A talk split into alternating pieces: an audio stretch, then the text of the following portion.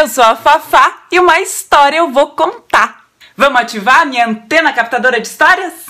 Ah, mas antes, chame um adulto bem legal e responsável para assistir essa história com você. Chamou? Chama, é importante. Isso. Enquanto esse adulto tá vindo, a gente aproveita e ativa a antena. Vamos lá? Então vamos. Antena aqui pro céu aponta. Capte uma história que a Fafa conta.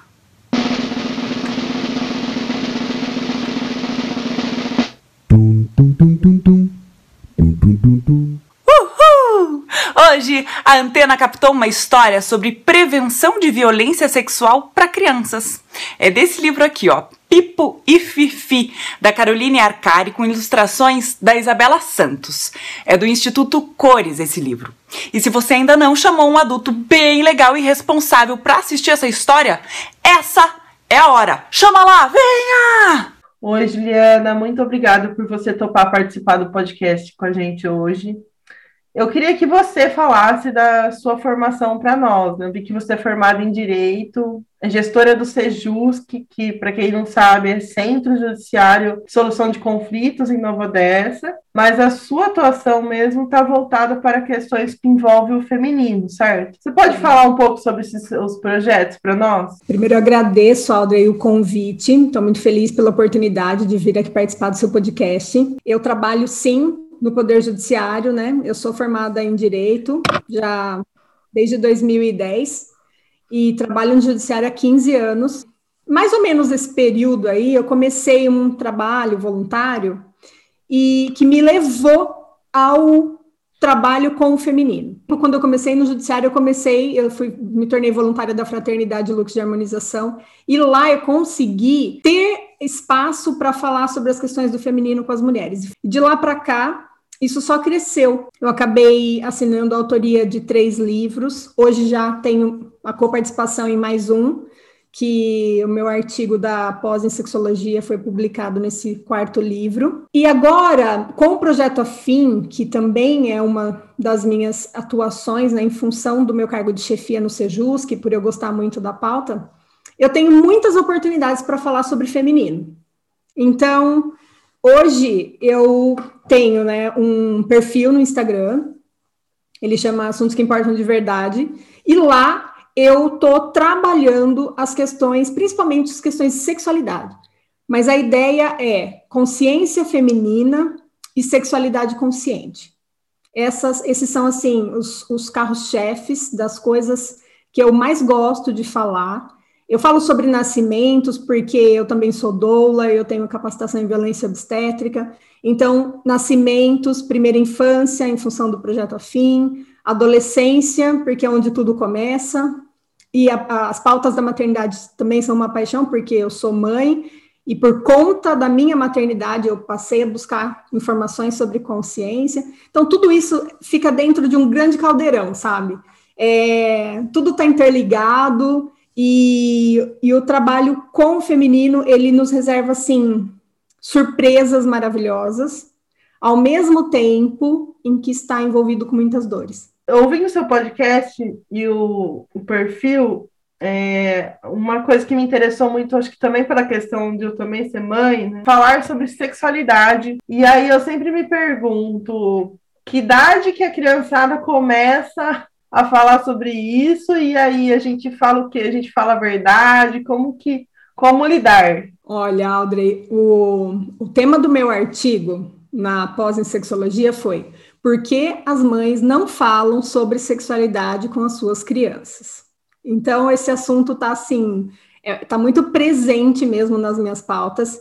E o que eu posso te dizer criança vai perguntar e você nunca vai estar preparada para a resposta. Porque quando ela trouxer a pergunta, a primeira coisa que vai te dar é um gelo na espinha do da onde ela tirou isso, o que, que ela viu, o que, que ela ouviu, o, onde, o que, que, que, que aconteceu com essa criança, está com essa conversa. Mas passado o momento do desespero, é preciso saber que, para as crianças, a manifestação da sexualidade é a coisa mais natural do mundo O problema está na nossa cabeça, no que a gente já concebeu sobre sexualidade e que acha que é incompatível com as crianças. Primeiríssimos questionamentos. A criança teve uma dúvida, ela manifestou, ela merece uma resposta. Esse é o norte de qualquer mãe. E ela precisa de uma resposta honesta. Isso é básico, porque eu não posso te dizer com que idade. Aqui na minha casa, a pergunta veio com quatro anos. Nós temos lá no trabalho voluntário a Érica Rocha, que ela é enfermeira obstetra, especialista em parto natural humanizado, e ela, enquanto eu falava com as mulheres, ela ficava com as meninas. E as crianças lá, as meninas, e aí ela, ela simulava o parto, cada uma fazendo uma função. Uma ia preparar água quente, outra ia ser a mãe, preparar comidinha, chá. A outra era a doula, que fazia massagem, que dava óleo essencial para passar, para ajudar no trabalho de parto, os lugares onde podia fazer massagem. E aí ela já tinha essa vivência. E ela perguntou, ela só não entendeu uma coisa. Como que a semente do pai vai parar lá na barriga da mãe? É pelo umbigo? E eu falei, não, não é pelo umbigo. E eu expliquei como é. Depois disso, ela ficou um tempão sem perguntar por quê. Sanou a dúvida. Se você for olhar os estudos, as conversas com outros psicólogos e pessoas que são especialistas exclusivamente nessa questão da educação sexual infantil, é unânime. Você informa, a, a curiosidade cessa. O medo das mães, das famílias, é que quando você entregar uma resposta, ela fique mais curiosa e comece a se interessar mais por isso e vai ter lá uma antecipação de uma iniciação sexual. Você vai tornar tudo precoce. E não, muito pelo contrário, você vai deixar que aconteça no tempo certo. Então você faz um trabalho maravilhoso quando você informa. Costumo dizer que é assim: quando você tem um solo fértil, um solo cuidado, com todos os nutrientes repostos ali, ou é um solo que descansou muito tempo e ele está todo nutrido, saudável para ter um para ser cultivado, ele vai dar um bom alimento porque ele está perfeito, completo. Quem prepara o solo da sua criança é você. Se você não informar, a primeira coisa que vai ser depositada nesse solo pode ser uma informação distorcida pode ser uma informação excessivamente erotizada. Pode ser algo que você jamais diria. Só que você perdeu a oportunidade de dizer. E aí a outra informação chegou primeiro. E aí você não consegue mais aquele solo fértil puro, íntegro. Você vai ter que lidar com aquele agrotóxico que jogaram ali. Se a criança já sabe, se a criança já tem a informação de que do que era aquilo e ela respondeu totalmente desvirtuado, ela não vai mais atrás de você, ela vai atrás da fonte primeira, né? Da fonte primária de onde ela recebeu. Né? Exatamente. E é um negócio assim tão crítico isso, tão poderoso que é assim. É, você mentiu. A hora que ela descobrir a verdade, em primeiro lugar, a sensação é realmente minha mãe não é confiável. Ou então, olha o que acontece. Se você conta uma mentira muito mirabolante, a criança tem um recurso muito simples para quem ela pode perguntar. Ela vai lá no celular e fala: Ok, Google, como que faz um bebê? E aí você que fez esse, esse papelão. E é assim, sabe, Audrey? A gente fala de papelão, mas é um negócio assim. Tem mãe que fica mesmo desesperada. Por que, que as mães não falam? Porque elas não se sentem autorizadas. O que, que eu posso falar? O que, que eu não devo falar? Você não pode falar o que ela não suporta ouvir. A criança tem quatro anos, está te perguntando como que a semente vai lá na barriga da mãe. Você não precisa falar de prazer, você não precisa falar de orgasmo, você não precisa falar dessas coisas que são é, para uma fase mais adiantada da vida dela. Quando ela crescer um pouco mais, esse assunto vai surgir, ela vai perceber. Agora, você pode dizer que o pênis fica ereto, você vai usar as palavras que ela entenda pode falar o pipi, fica durinho, vai entrar lá na vagina da mamãe, vai soltar uma melequinha, que ali dentro tem um monte de espermatozoides, mas esse nome é muito difícil, a gente vai chamar de sementinha, porque são sementes. Semente masculina, semente feminina se encontram e ali vai acontecer uma magia. Aí você fala do bebê. Aí você fala como que esse bebê se desenvolve. Você fala que primeiro ele é pequenininho. A parte que o pipi ficou duro e entrou na vagina, a criança nem vai ficar presa nisso. Ela vai ficar é, encantada com a magia. Vamos pensar, olha, era desse tamanho, nem dava para ver. Depois que passar tantos dias, ele fica assim. Passou, fica assim, fica assim, fica até que fica desse tamanho e nasce. E pode nascer também pela vagina da mamãe, ou pode nascer de outra forma, se não der tudo certo, tiver que fazer uma cesárea, aí assim, assado. Então, você tira o foco do erótico, você entrega o que é natural, o que é essencial, o que é bonito. Mas de repente você se torna mãe. Aí você começa a se deparar com questões da maternidade que esfregam na sua cara o tanto que você não está preparada para lidar com isso, por conta dos conceitos que você tinha. Juliana, e, a, e assim, a própria maternidade é uma revelação para a mãe de conhecer o corpo dela, né?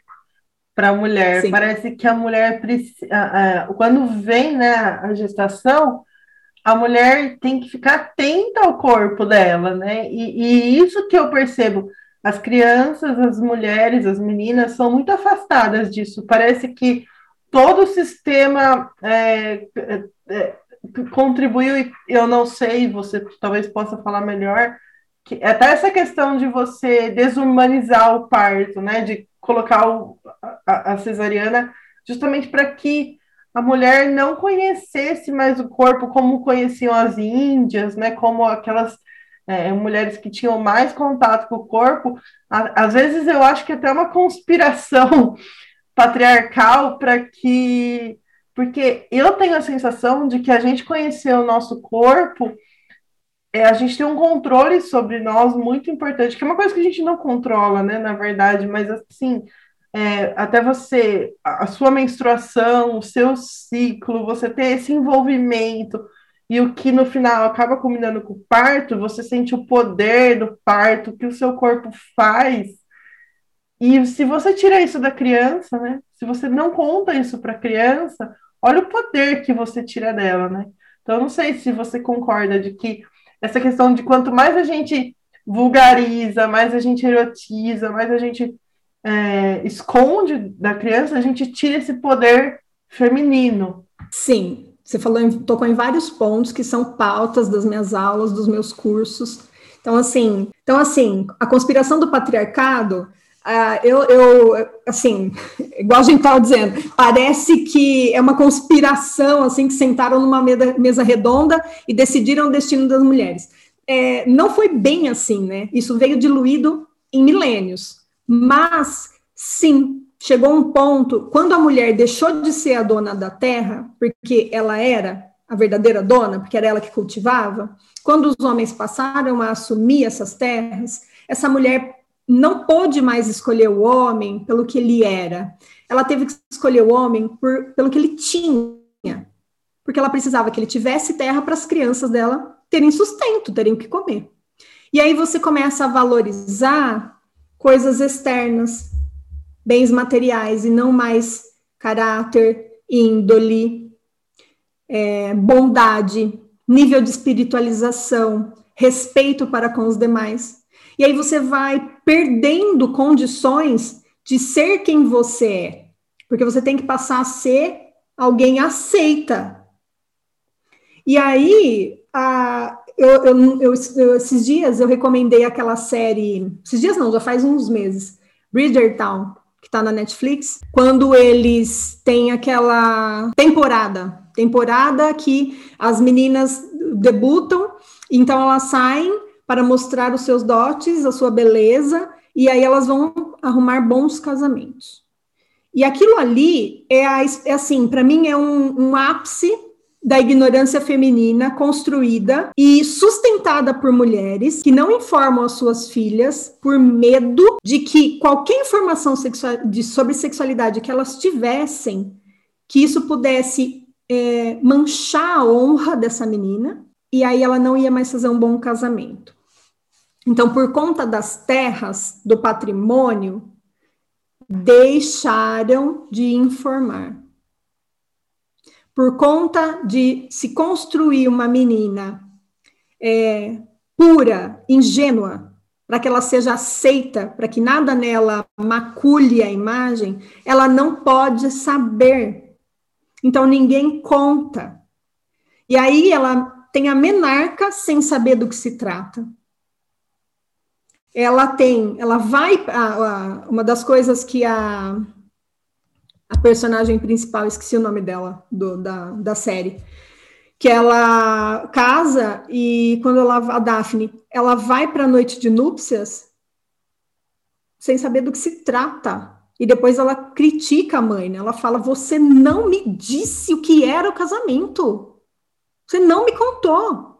E quantas de nós não vive essa realidade? De se ferrar, não na questão sexual, porque todo mundo hoje já sabe, mas de se ferrar assim, de entrar totalmente iludida em situações e relacionamentos, acreditando que a verdade é uma, sendo que a verdade do seu corpo é outra. Não importa se estão te dizendo você pode, se você acredita que você pode, você tem que sempre pensar como eu me sinto fazendo. O que eu posso, eu já sei, mas isso vai ser bom para mim? Eu estimulo essa pergunta. Eu quero que mulheres de 8, 9 anos comecem a se fazer essa pergunta e mulheres de 60 e 70 também. Para toda mulher, a, a, primeira relação sexual é constrangedora, né? É, é, pelo menos a heteronormativa, né? Que, é, que tem o rompimento do rímen, a gente não sabe, por mais que se, que se falasse na escola, né? Dependendo da, dependendo da escola que você estudou ainda, você não tem consciência do que realmente vai acontecer na primeira relação sexual, né? E aí a mulher se priva muito do, do prazer, demora muito para entender o que é a relação sexual, né? Então, assim, quando eu, quando eu acho que quando você comentou que a gente estava discutindo sobre os temas que a gente ia falar, sobre a questão de falar sobre a primeira infância, porque é, é trazido uma, uns certos tabus né, na, na, na infância sobre sexualidade, e às vezes não se fala dos assuntos que importam de verdade, né? Porque é, ao mesmo tempo que uma mãe está preocupada lá com a, com a questão da sexualidade da filha, tá postando vídeo de criança, tipo, totalmente sexualizada, e assim, não sou nada contra a saia curta, o batom vermelho, nada disso. Mas é aquela questão de ob objetificar, né? Então, às vezes, a mãe tá, não quer sexualizar, não quer falar de sexo, mas objetifica a mulher, né? Então, a questão da informação Sim. é muito importante. Eu acho que seria legal você falar sobre essa, esse ponto da primeira infância, sobre essas coisas que, que as mães têm esse receio de falar, sabe? Eu acho que que isso me tocou bastante quando você falou. Eu sinto que, por exemplo, né, como eu disse, quando os primeiríssimos questionamentos surgem, é o momento de você abrir a porta para os próximos questionamentos. E a mãe só vai ter confiança, condições de formar, eu vou falar das meninas, tá? Principalmente porque não que os meninos não importem, eles importam muito, mas se a gente criar uma geração de mulheres conscientes, os homens se acomodam na realidade que elas criarem, nas regras que elas ditarem. E as mulheres são as que reeducam os homens. Pode ser enquanto mãe ou enquanto parceira, companheira em um relacionamento. E eu não estou falando de ser centro de reabilitação. Eu estou falando que você é, é, é assim, pode não querer esse papel, mas se você assumir um relacionamento com um homem, fatalmente você vai ter que preencher aquela caixa vazia que ele tem lá, que tem várias pessoas que falam né, que o homem tem uma caixa vazia que a mulher não tem. Você vai ter que preencher aquela caixa. Você pode não querer esse papel, você pode não querer, mas se você não fizer isso, dificilmente você vai ter sucesso nesse relacionamento, porque ele por ele próprio, ele não tem condições de construir nada grandioso da forma como a mulher tem. Ela tem condições de fazer isso, porque ela tem intuição. Então, uma mulher, Quando você fala, né, que vai para a primeira vai para a primeira relação sexual, vai ter a sua iniciação, não sabe o que esperar daquilo, porque não foi informado. E demora muito para entrar, para se encontrar na questão do prazer, tudo isso. Em primeiro lugar, ela está desconectada dela. Ela, tá, ela não, não se conectou com a intuição, não deixou isso nem se manifestar. Ninguém disse para ela que ela tinha esse recurso. E muitas vezes ela duvida desse recurso, porque ela está com uma lavagem cerebral se voltando para coisas que estão estabelecidas. Então, se todas as minhas amigas já tiveram uma primeira vez, eu também tenho que ter. Não. Você ama alguém verdadeiramente para essa entrega? Ai, não precisa amar. Precisa. Para sua saúde, para o seu bem-estar, para sua paz de espírito, você precisa amar. Ai, mas eu tô querendo viver um negócio. É prazer que você quer? Tem outras formas de conseguir esse tipo de prazer que você está querendo. Se entregar para uma relação sexual é forte demais para você fazer só porque todo mundo está fazendo. Esses dias eu fiz um teste. Eu fui no dicionário procurar tudo que se refere à sexualidade. Todos os nomes, todos os nomes é, é, é, nos remetem para um, uma coisa excessivamente erotizada, vulgarizada, pesada, não tem doçura em nenhuma das definições.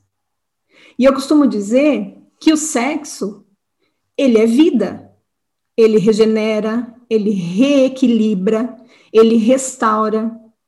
Se você viver uma noite de amor verdadeira, você acorda refeita. Você tem assim ânimo para viver. Você tem lucidez você tem saúde.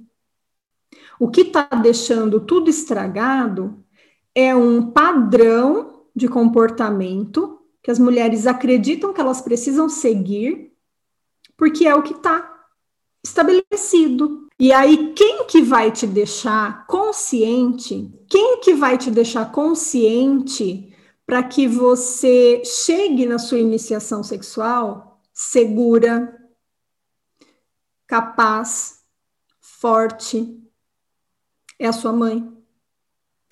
Tá, minha mãe não fez isso. Uma irmã mais velha, ah, ela também não fez. Uma tia, ela também não.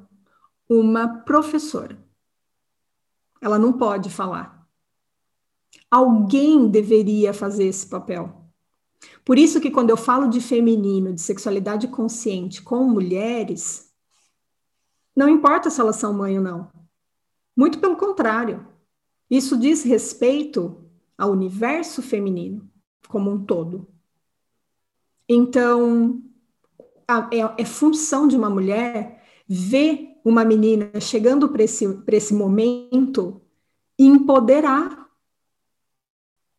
em ser honesta, entregar informações valiosas, falar como se sente, falar de. Por que intuição? Porque na, na adolescência, os meninos não estão prontos para relacionamentos sérios e respeitosos. Eles estão vivendo uma grande descoberta, nutridos de, uma, de um conceito de um machismo fortíssimo. Então, eles estão na operação vou passar o rodo vou fazer, né, é, é, as falas que eles ouvem dos outros homens. E aí eles vão para essas experiências, eles mal. Tem menino que se apaixona? Tem. Mas a chance de dar certo um menino apaixonado pela mesma menina e aquilo ser maravilhoso está cada dia mais raro. Por conta do quê? Das influências. Então você vê é, série, você vê rede social, você vê as músicas que eles estão curtindo. As músicas são todas no, no sentido absolutamente oposto a isso que eu estou falando. Então, tem festa, vai na festa, meu, você se apaixonou, você é um otário, para começo de conversa. e aí, se você se apaixonou e a menina não, aí esse menino que sofreu por amor assim, logo de cara, ele se transforma em muitas situações num cara, sabe, que ele não vai mais querer entrar nessa roubada. É, e, ou então não, ou então uma coisa assim, ele vira aquele cara assim, eu não caio mais nessa, é. e toda menina que cai na minha mão tá ferrada. Tipo, vou, vou, sabe, usar. É. É, é, isso que eu tô falando é uma regra absoluta? Não, mas eu tô falando um padrão aí que a gente encontra com muita facilidade. E eu sinto assim, como que a gente blinda a nossa menina ou o nosso menino, no seu caso você tem os dois, né? Você tem um casal. Um casal não, você tem menina e menina. Uma menina. Uhum. Ó, gente, com os vícios de linguagem. É, então, assim, quando você tem os dois, você se preocupa, óbvio, né? Com ele também. Mas ele, é, o que, que ele precisaria saber, que é uma coisa que pode deixá-lo, assim, muito tranquilo em relação a essa iniciação sexual? Ele precisa saber que a ereção não é responsabilidade só dele que a mulher tem uma participação enorme naquilo, porque é a energia dela que vai fazer aquele membro ficar com uma ereção. E se você conseguir explicar isso direitinho para ele, como que funciona, ele vai ter alívio, tranquilidade, porque se não funcionar, não é culpa dele só. E isso pode evitar uma sequência de tragédias. Porque um menino que vive uma primeira experiência malfadada, para ele se recuperar disso, pode levar uma vida. E porque o homem ele tem assim, de um lado é um trunfo que é ter o órgão sexual para fora, que é ele poder estimular com muito mais facilidade e da mulher ser para dentro, o que torna um, um caminho mais é, difícil, né? Tipo de achar onde você você tem prazer, o homem ele recebe uma quantidade de informação totalmente desproporcional em relação à mulher, né? Que ele é levado para exatamente o que você falou. Ele é levado para a iniciação sexual e, e, essa colocação sua de que calma, tipo, você não é totalmente responsável, né? Tipo, é, é muito involuntário, porque para a mulher também é, né? É, não é sempre que tá com prazer, às vezes é uma coisa descontrolada também. E a mulher não tem consciência disso, né? Do mesmo jeito que o homem não tem. Então, mas assim, o que, que eu digo, né? Quando a gente pensa em empoderamento feminino, a gente precisa. O, o, o trabalho mais difícil, Audrey, o mais difícil de todos, é desconstruir para reconstruir, é desaprender para reaprender. A gente aprendeu tudo distorcido. Por exemplo, é, você falou que a mulher, né, o, o caminho é para dentro e é mais difícil de explorar ali, de achar onde é que está o prazer. O prazer não está em uma das partes, ele está no todo. E é uma, é uma, uma grande energia que é movimentada. Essa coisa da gente pensar em ponto G, tudo bem que tem um lugar ali que pode ter mais terminações nervosas, que, que o clitóris ele é um, poderosíssimo e que você tem várias outras questões, por exemplo, fala-se muito hoje em ginástica íntima, né? Dão vários nomes, um dos nomes é pompoarismo tal. O que, que é isso, né? Erotizaram uma prática que a grande verdade é que ela sempre foi absolutamente natural. Quando uma mulher, antes, na, quando ela tinha que, por exemplo, lavar roupa no rio, a posição que ela era obrigada a ficar de cócoras para poder fazer aquela atividade, ou quando ela ia cultivar na terra, agachar para fazer atividade, ela estava naturalmente fortalecendo toda a sua área pélvica. E esse fortalecimento, ele, ele se perdeu por conta das nossas atividades urbanas e distante da natureza e muitas vezes sedentário. Hoje, a ginástica íntima, a fisioterapia pélvica, a própria pompoarismo, que elas desenvolveram né, é, exercícios específicos para isso, é, e essas coisas todas nada mais é do que o resgate de um fortalecimento de uma mus musculatura. E quem tem musculatura forte na região pélvica tem uma qualidade sexual muito mais elevada. Só que é empobrecedor você ficar faz, falando ginástica íntima para dar prazer pro cara. É uma falência você falar desse jeito. Isso é saúde feminina. A gente aprendeu tudo distorcido. O Pinheirinho já é lindo por si só. Você bota tanto treco nele que fica aquela árvore de Natal que você não sabe nem que cor que ela tem direito, você não sabe nem que, que árvore que é aquela. O que, que é isso que fizeram com esse pinheiro, gente? Tá, então vamos tirar um pouco dessas coisas. O meu trabalho é tirar os acessórios. Vamos tirar essa parte, vamos tirar essa outra. Esse entendimento aqui tá bugadíssimo, isso aqui tá distorcido. O que eu falo, e é real, cada vez que um membro masculino penetra numa vagina, então a vulva, ela é o portal a vagina é um abismo. Ele não sabe o que ele vai encontrar ali. Entrou e não dá para saber. Tá mais apertado, tá mais úmido, tá mais quente. Como que tá? E são percepções que para um cara que tomou um Viagra ou um cara que tá chapado ou é uma relação de cinco minutos no estacionamento da balada. Você nunca vai sentir o que de melhor aquela relação pode te proporcionar. É muito mais prazeroso você comer uma comida gostosa do que você ter aquela relação. Não lubrificou, não deu tempo. Aí essa mulher sai dessa relação sustentando o quê? Nossa, que cara lindo, peguei. Mas o que, que você sentiu? Dor. Qual a vantagem? O risco de mil coisas. Esse ponto me, me chama atenção, porque como você se conectar né, com o sexo se, se você está vivendo o sexo para o outro, né? Você não está vivendo para você. Você não acha que é, a escola dele falhou muito? A escola sobre sexualidade para ele falhou muito?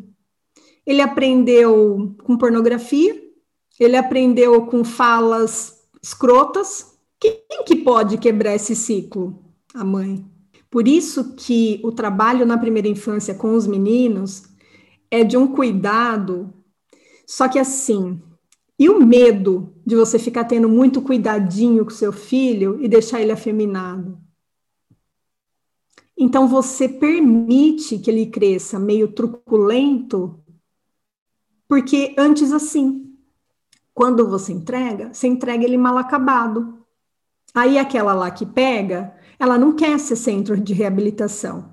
Ela quer um homem para compartilhar momentos de vida e não pegar para criar. Só que se ela quiser desfrutar de um momento íntimo maravilhoso, ela vai ter que domesticar. E é domesticar mesmo, ensinar. Só que ela também não sabe, porque ela vem de um conceito de que informar a menina era uma fria. Então, eu tenho no meu trabalho um desafio brutal, que é entregar para as mulheres, independente de serem mães, entregar para as mulheres informações que elas não receberam quando elas estavam na primeira infância, na pré-adolescência, na adolescência, para agora na vida adulta elas terem uma chance de olhar para tudo isso que ela não recebeu está recebendo agora e fazer escolhas que vão permitir que ela se sinta melhor. Porque as escolhas que elas estão fazendo, muitas das escolhas estão gerando muita dor. E não estou falando dor da penetração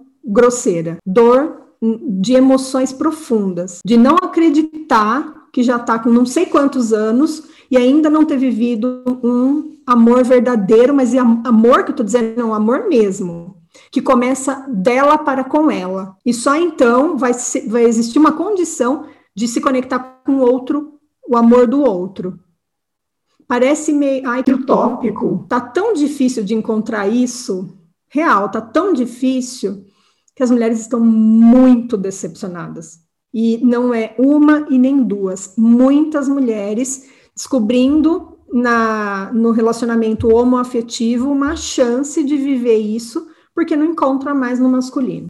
Só que esse masculino falido, ele está sendo cultivado. Né? E principalmente se a mulher acha que ela tem que ter orgasmo com penetração, e a gente sabe que 85% das mulheres não tem orgasmo com através de, da, da penetração. Então, se não há estímulo no clitóris, mais difícil essa mulher ter um orgasmo. Quando eu fiquei grávida do Francisco, eu não quis saber o sexo dele, né?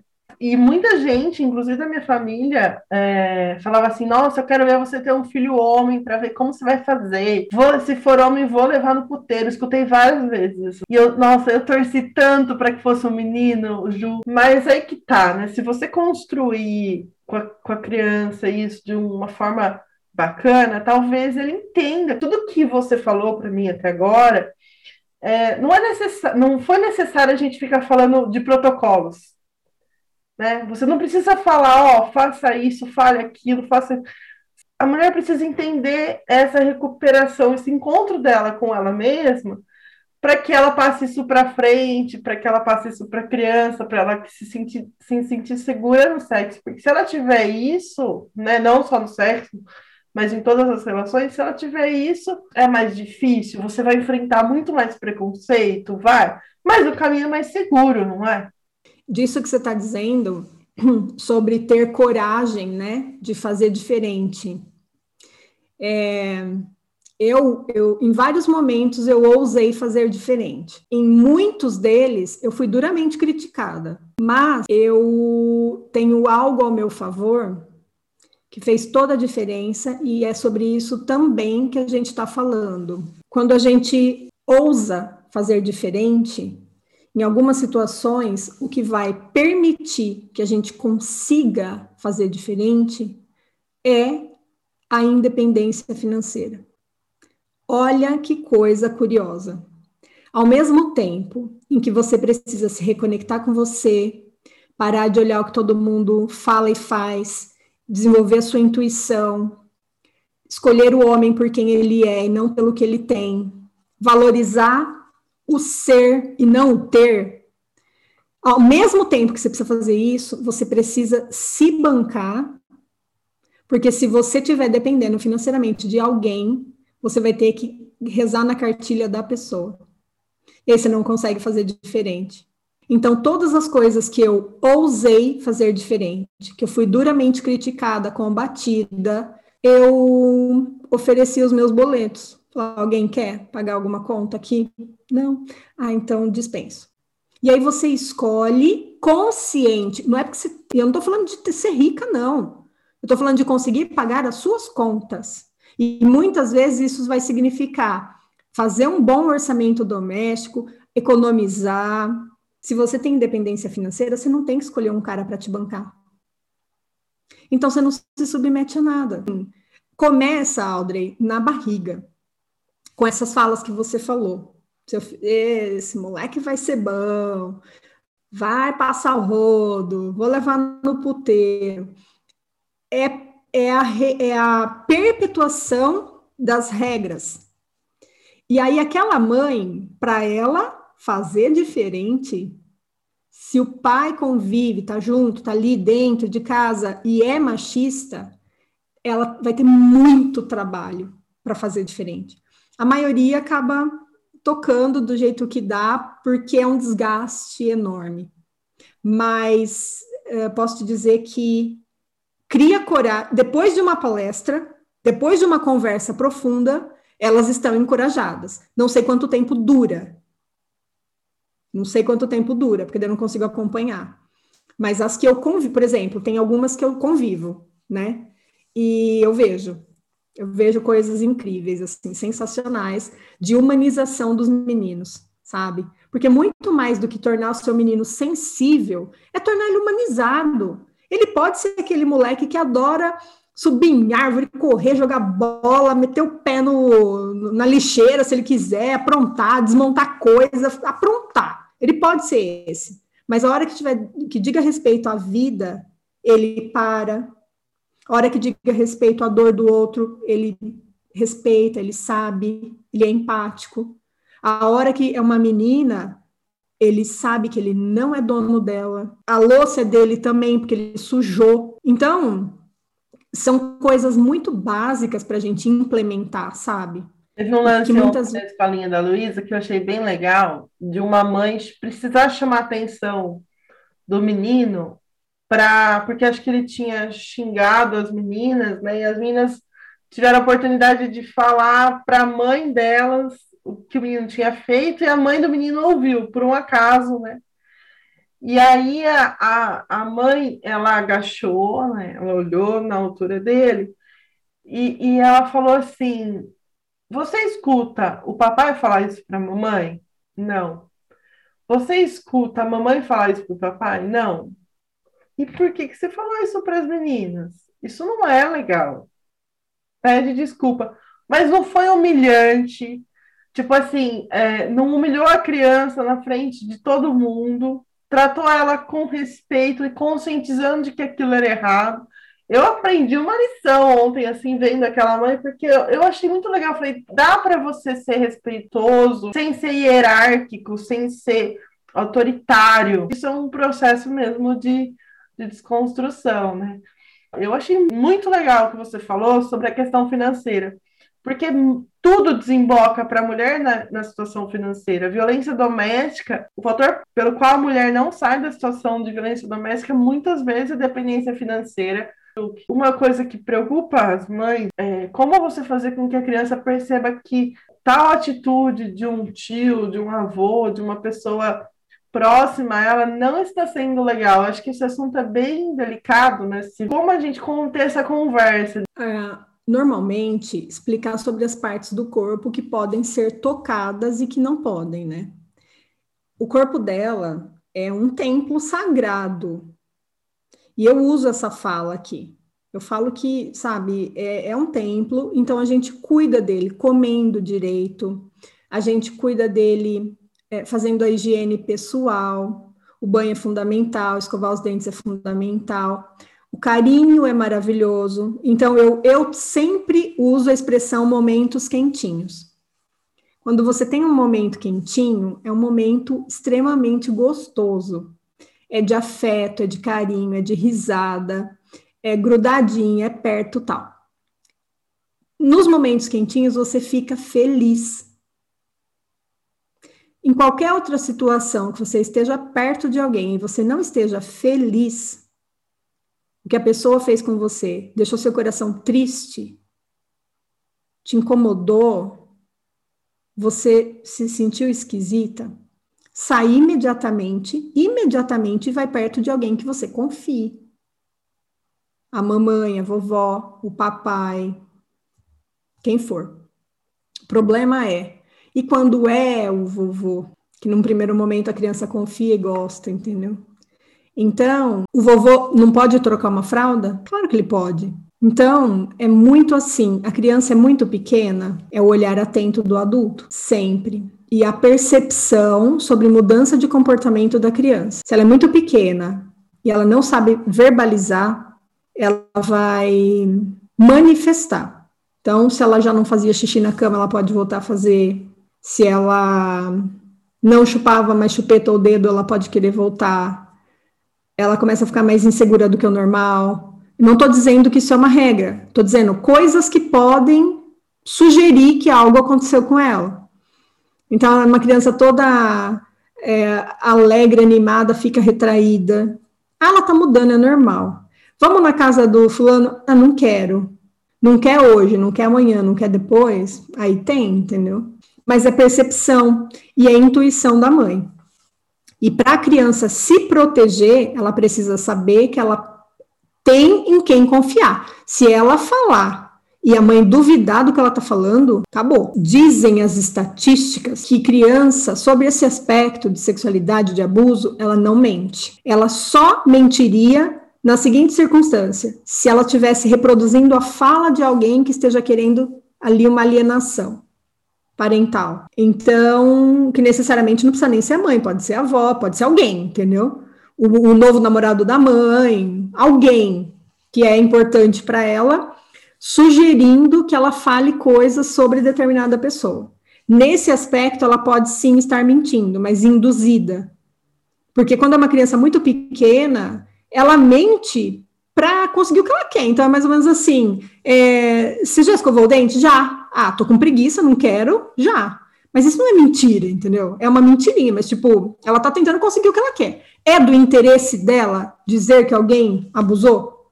Ela tem noção disso? Ela, ela, ela, da onde ela tirou isso? Então ela não tá mentindo quanto a isso. Ou aconteceu, ou ela foi induzida.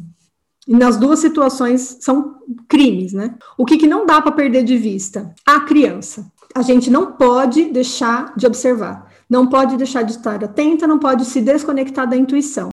Ei, Aminho, você não pode encostar nas minhas partes íntimas. Eu não gosto. Desculpa, Bia. Foi sem querer. Mas o que são partes íntimas? E você não sabe? Lá na minha casa, a gente chama as partes íntimas de pipi, pepeca, bumbum e peito. Mas tem criança que acha que pescoço e boca também são. Na escola, a prof ensinou pra gente que é vulva e pênis. E são partes íntimas porque ninguém pode encostar. Só quando a gente precisa de ajuda, para tomar banho ou quando vai no médico. O meu pai também me falou que se alguém tentar encostar nesses lugares, eu e meu irmão temos que tirar a mão da pessoa dali e dizer que a gente não gosta disso e sair correndo. Depois é para contar para ele ou para nossa mãe tudo o que aconteceu. Hum, entendi. Eu tenho um tio que sempre me cumprimenta com um beijo melecado e me faz ficar no colo dele um tempão. Eu não gosto quando ele faz isso mas eu tenho vergonha de pedir para ele parar. A mim, não importa se ele é da sua família. Sempre que um carinho faz você se sentir culpado ou te deixa triste, com vergonha, medo ou machucado, você tem que dizer que não gosta e contar para outro adulto que você confia e que não te faça se sentir assim. Alguns adultos também podem querer te tocar e pedir para você guardar segredo, mas isso não é certo. Se um carinho é legal, não precisa ser escondido. Eu quero que as mulheres que estejam nos ouvindo, elas é, acreditem na possibilidade de transformar. E que para essa mudança, seguramente ela vai precisar de informação. Informação muito sobre ela, como esse corpo dela funciona, do que você é enquanto mulher. Então, o meu convite é em primeiro lugar, claro que eu tenho que é, propor o que eu ofereço, né? Então, quem quiser estar comigo nos assuntos que importam de verdade, pode encontrar ali uma forma de estar conectada com essa informação. Se algum homem estiver ouvindo o nosso podcast, eu gostaria de convidá-los a percorrer um caminho de consciência do masculino. Tem muita gente fazendo trabalhos bacanas, até mesmo nos assuntos que importam de verdade, eles podem encontrar coisas relevantes. E como eu estou me esforçando muito para compartilhar esse novo olhar, eu gostaria de ter com quem. Então, por isso, eu sempre convido para que estejam nos assuntos que importam de verdade comigo. E eu achei assim essa conversa maravilhosa, ficaria aqui horas conversando contigo sobre isso, mas agradeço muito, muito, muito. Eu adorei também. Muito obrigada pelo convite, pela oportunidade. E te parabenizar pelo seu trabalho, pelas suas pautas, por tudo que, assim, eu vejo que você se dedica.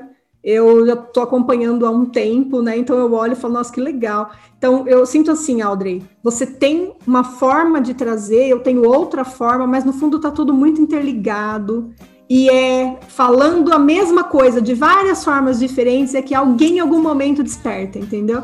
Então é sempre muito bem-vindo a gente somar forças para fazer um trabalho assim de conscientização. Muito obrigada.